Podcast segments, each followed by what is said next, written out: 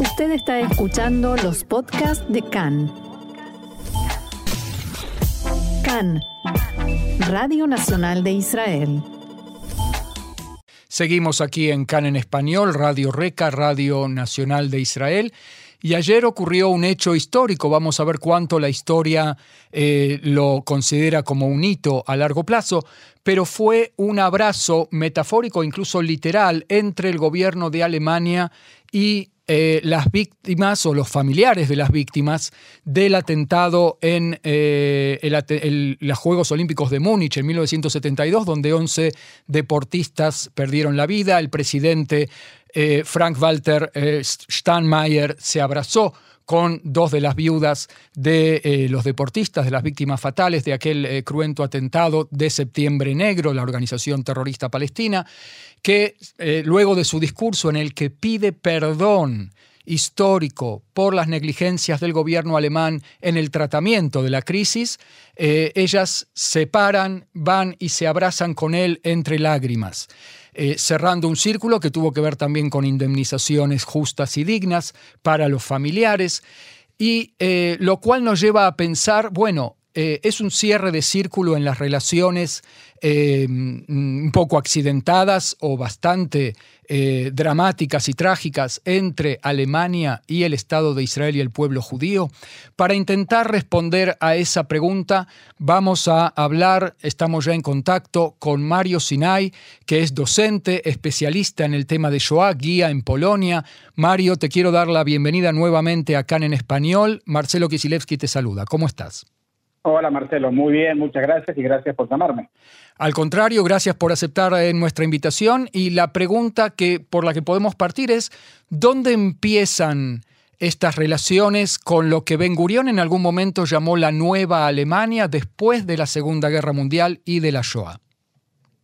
Bueno, exactamente las relaciones con Alemania empiezan inmediatamente terminada la Segunda Guerra Mundial y con la creación del Estado de eh, Israel eh, con el acuerdo de las reparaciones, esquema Shirumim en hebreo, entre Alemania y el Estado de Israel.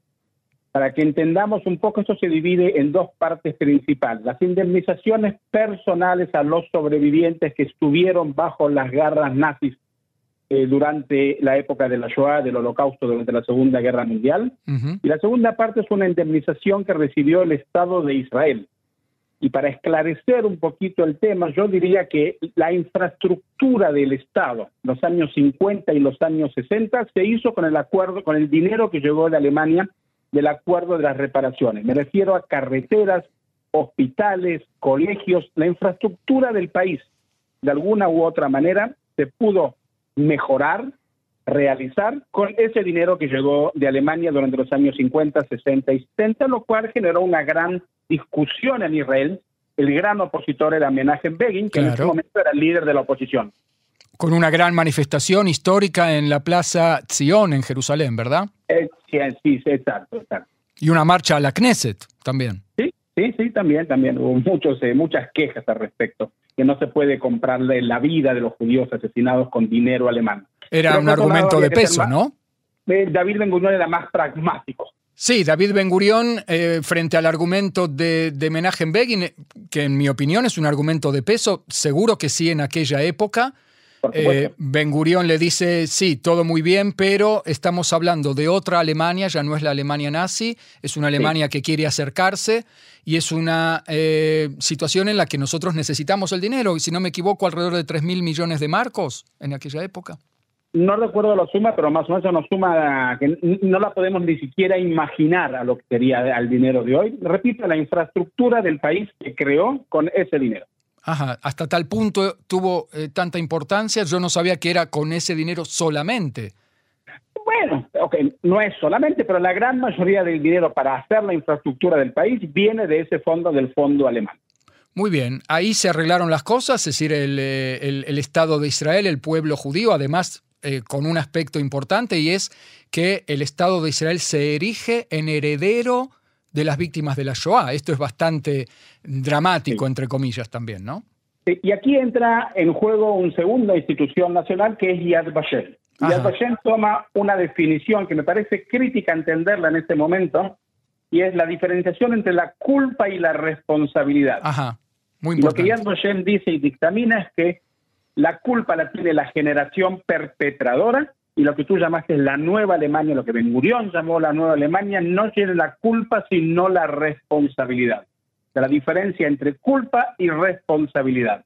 La culpa se la atribuye a la generación perpetradora y hoy los descendientes, los hijos y los nietos tienen la responsabilidad y no la culpa y se genera un diálogo que, ok, podemos empezar a conocernos, respetarnos y abren embajadas mutuamente entre Alemania e Israel y comienzan unas relaciones diplomáticas y generales con el nuevo Estado federal alemán.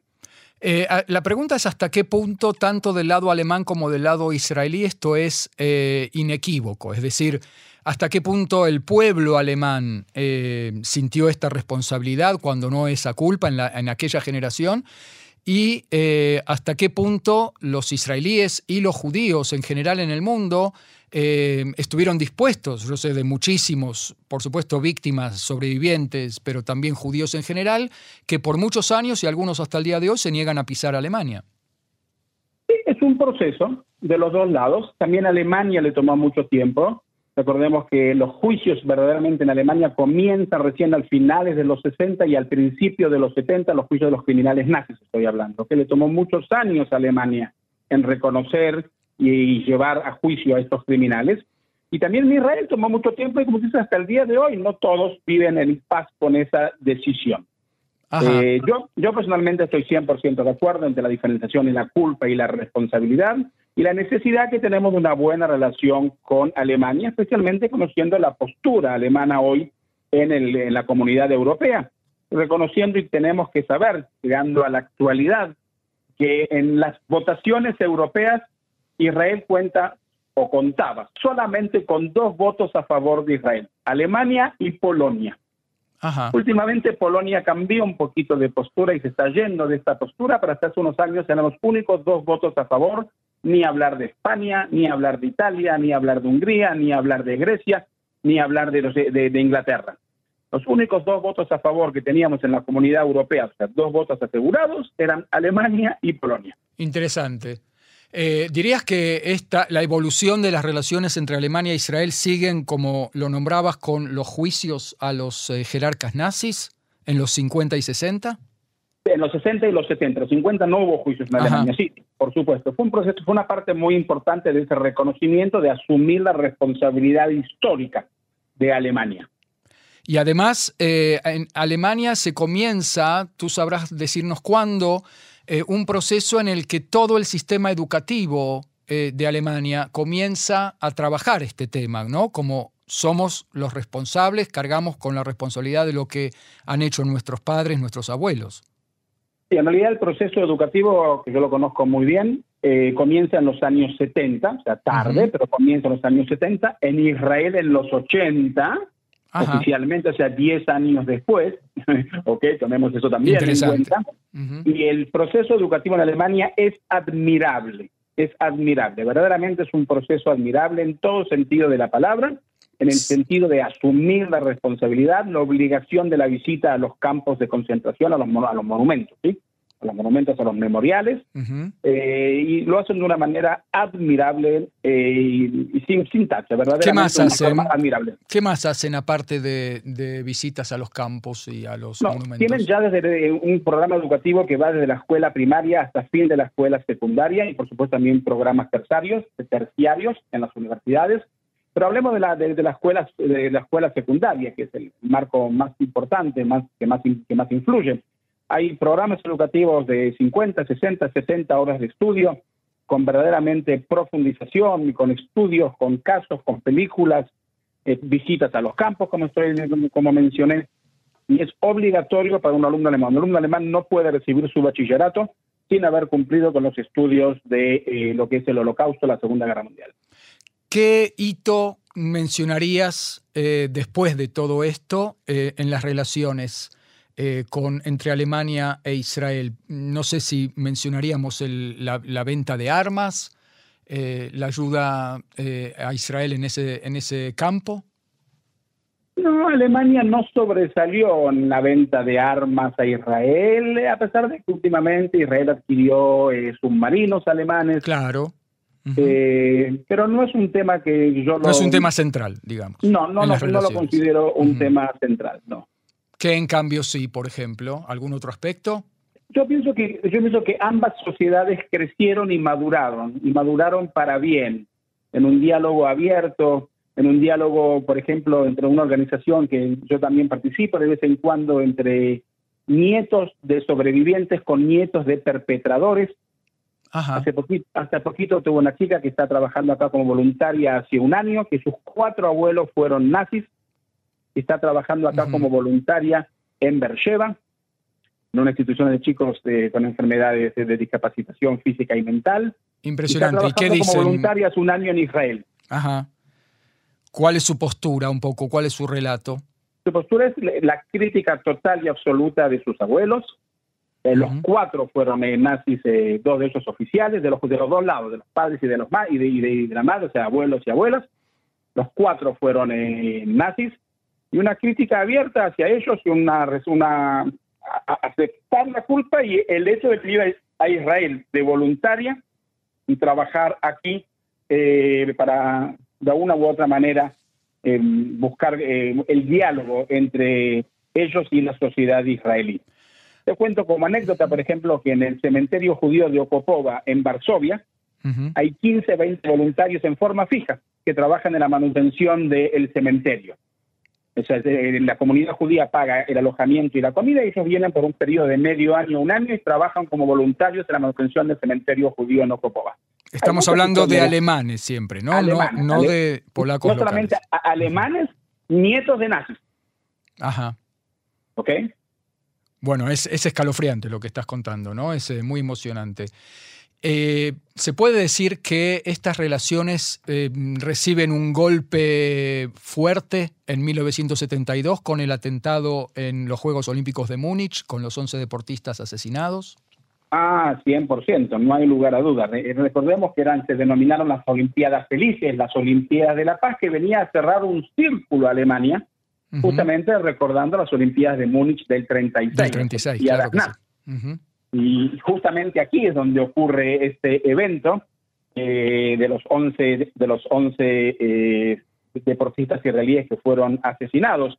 Y no solamente eso, sino que hubo fallas tremendamente alemanas, porque había un informe de un experto alemán, George Sieber, que había hecho los escenarios previstos de, situaciones de peligro y él había dado una alerta en el escenario número 21, que estaba contemplado una situación de asalto a las habitaciones de la delegación israelí por parte de un comando terrorista que a su vez requeriría la provisión de un avión para abandonar Alemania. estaba previsto que esto ocurra, y las autoridades de, los Juegos Olímpicos no tomaron las precauciones necesarias. Y tampoco fueron obligadas a hacerlo por fuerzas de seguridad. Exacto, exacto. O sea que sí, fue un, duro golpe, pero hay que recordar que la culpa no fue los alemanes. Los alemanes llevan la culpa de la falla de lo que ellos hicieron. Fueron la organización terrorista Septiembre Negro, de en ese momento la OLP de Yasser Arafat, habían pasado recién cinco años de final de la guerra de los seis días, y eh, eh, la OLP había recién sido expulsada de Jordania y estaba en la época de los, de los atentados para llamar la atención mundial, principalmente el secuestro de los aviones, si recordamos. Claro. El avión del AL, el de TWA, el de Suiza, el Panam, Sabena, y finalmente termina con el famoso avión de Air France rescatado en Antebe en el 76. Exacto. Y en el 72 ya había ocurrido el rescate israelí eh, de Sabena por la Sayeret Matkal, el, comando de élite, y los alemanes se niegan también a el ofrecimiento de Israel de enviar a este comando eh, para ayudar en el rescate de los eh, secuestrados e intentaron por motu propio, por su cuenta, hacer un operativo de rescate que fue bastante desastroso, ¿no? Y desastrosos los, los nuevos que estaban todavía vivos murieron. Sí, bueno, Israel ofreció mandar a la fuerza israelí, a Sayeret Matkal, Alemania no aceptó, y esos son, eh, esos son los resultados. Pero también quiero mencionar que tres de los ocho terroristas fueron agarrados, atrapados vivos cuando termina el atentado, y 53 días después secuestran un avión de Lufthansa. Y en el secuestro del avión de Lufthansa, los tres eh, secuestradores israelíes son liberados. Los tres secuestradores palestinos, sí palestinos, perdón, por supuesto, fueron liberados por Alemania. ¿okay? También eso tenemos que recordar. Y hay que mencionar también lo que denunciaban un poco las familias, que era después todo un tema de esconder debajo de la alfombra, eh, poner excusas, eh, no, no, no revelar toda la información. Los archivos se están abriendo recién hoy en día para los historiadores. ¿No? Es cierto, y por eso que verdaderamente se cerró un círculo muy importante con el acto que estuvo esta semana, con la presencia del presidente y todos los familiares que aceptaron eh, venir. Y yo creo que la frase más importante que dijo el presidente, y cito, no supimos cuidar a los deportistas israelíes asumen la responsabilidad de lo que pasó y el acuerdo con Alemania prevé, como tú dices, una comisión de investigadores, de historiadores, tanto alemanes como israelíes, que van a tener acceso a toda la documentación clasificada hasta la fecha. Eh, tuvo que ver con la lucha de eh, las viudas, entre ellas principalmente Ilana Romano, viuda de Josef Romano, el levantador de pesas. Eh, que tuvieron que remarla bastante, como se dice, ¿no? O sea, el gobierno, los gobiernos alemanes se resistían bastante a una indemnización justa que finalmente también se pudo dar. Sí, sí, 100%. Sí, sí. Son dos dichos de paso, Ilana Romana y Anke Spitzer, las dos fueron las que llevaron la lucha y hasta último momento, hasta hace cinco días antes del evento, eh, estaban por boicotear el evento hasta que finalmente se llegó a un acuerdo justo y digno, como tú mencionaste, de indemnizaciones a la familia, que fue mandado en 28 millones de euros, cuando lo que Alemania eran 5 millones de euros. Y yo personalmente pienso que el número no es importante, pero es importante el hecho de que fue una lucha del reconocimiento, porque más que el dinero era la exigencia de que el presidente alemán se pare y diga lo que diga. No supimos cuidar a los deportistas israelíes. Y, y pido perdón, lo dijo explícitamente. Y pidió, perdón explícitamente, 100%. Podemos terminar, si querés, eh, mencionando a las víctimas eh, de aquel atentado de Múnich 1972, que eh, finalmente ayer se llega a un cierre de círculo en su memoria. Ok, entonces los 11 deportistas israelíes asesinados en Múnich en 1972 fueron David Berger, juez de pesas, Seth Friedman, levantador de pesas, Josef Gutenfen, árbitro de lucha libre, Eliezer Harfin, luchador, Yosef Romano, levantador de pesas, Amitsur Shapira, entrenador de atletismo, Keat Shor, entrenador de tiro, Mark Slavin, luchador greco-romano, Andrés Pitzer, entrenador de esgrima, Jakob Springer, juez de pesas, y Moshe Weinberg, entrenador de lucha libre. Muy bien. Mario Sinai, educador, eh, especialista en el tema de Shoah. Hemos hablado sobre la historia de las relaciones entre Alemania e Israel, que desde ayer tanto los países como sus pueblos pueden mirar hacia un horizonte mucho más positivo. Yo te quiero agradecer nuevamente este, estas explicaciones, esta historia y este diálogo con CAN en español. Gracias, Marcelo. Muchas gracias a ti. Muchísimas gracias. Shalom, shalom.